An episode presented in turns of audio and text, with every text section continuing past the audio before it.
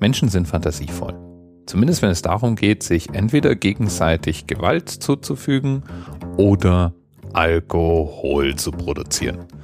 Und deswegen gibt es eine Unmenge an unterschiedlichsten alkoholischen Getränken. Das Getränk, um das es heute geht, entstand im 17. Jahrhundert in der Karibik. Und zwar um 1650 rum.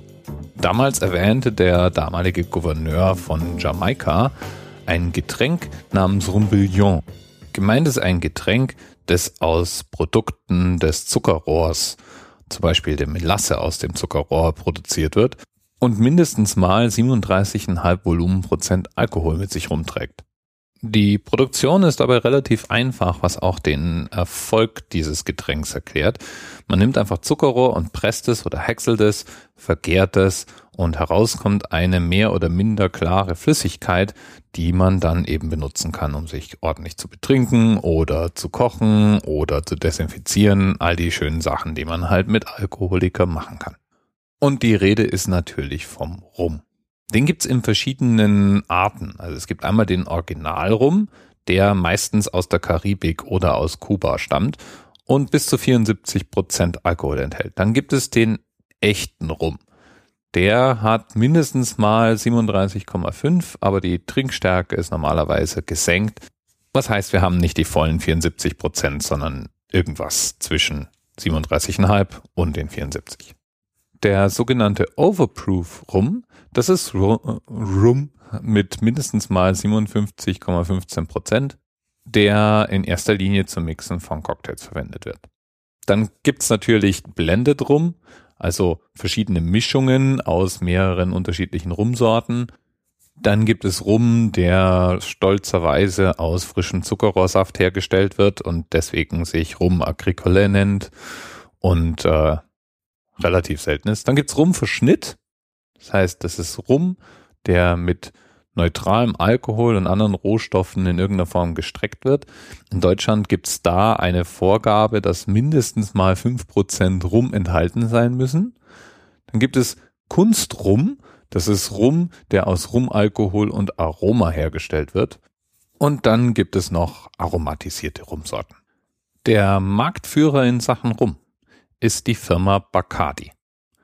Und Bacardi ist auch gleichzeitig einer der Erfinder der modernen Rumherstellung. 1850 hat nämlich Don Bacardi und Felice Presto die Herstellung des weißen Rums mehr oder weniger gleichzeitig auf den karibischen Inseln Kuba und Jamaika entwickelt. Die Firma des Herrn Presto, die gibt es inzwischen nicht mehr, aber Bacardi war weiterhin erfolgreich und stellt eben den Großteil der weltweiten Rumproduktion.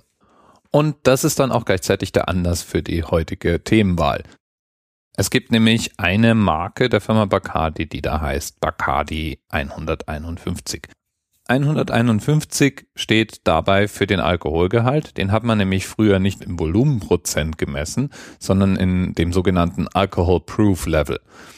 Und der ist in etwa doppelt so groß wie Volumenprozentangabe, war früher üblich. Und die 151 rechnet sich damit um in 75,5 Volumenprozent. Das ist mal wesentlich höher als der normalerweise in den USA zum Beispiel verkaufte Bacardi, der gerade mal irgendwas zwischen 35 und 40 Prozent auf die Waage bringt. Wie Whisky und Cognac reift guter Rum übrigens auch im Holzfass und ist etwas älter. Und das ist auch bei Bacardi 151 der Fall, weil natürlich mit 75,5 Prozent das Getränk brennbar ist und weil wir von einem Produkt reden, das überwiegend in den USA verkauft ist, ist das Etikett mit mehreren Warnhinweisen versehen, dass man nicht versehentlich daraus einen Molotow-Cocktail baut oder sonst irgendwie damit seine Umgebung anzündet. Typischerweise nimmt man übrigens diesen Rum dann in äh, Cocktails her in süßen Cocktails wie zum Beispiel den Hurricane oder den Caribou. Und in Deutschland ist Bacardi 151 die tragende Säule der Feuerzangenbowle. Na dann, Prost. Bis bald. Be what you wanna be.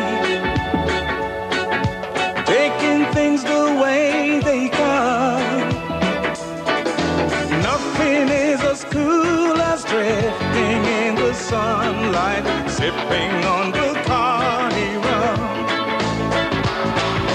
La la la Bacardi rum. Sipping on Bacardi rum. TMRS 10, 9, 8. the experience of 47 individual medical officers. Was hier über die Geheimzahl der Illuminaten steht. Und die 23. Und die 5. Wieso die 5? Die 5 ist die Quersumme von der 23.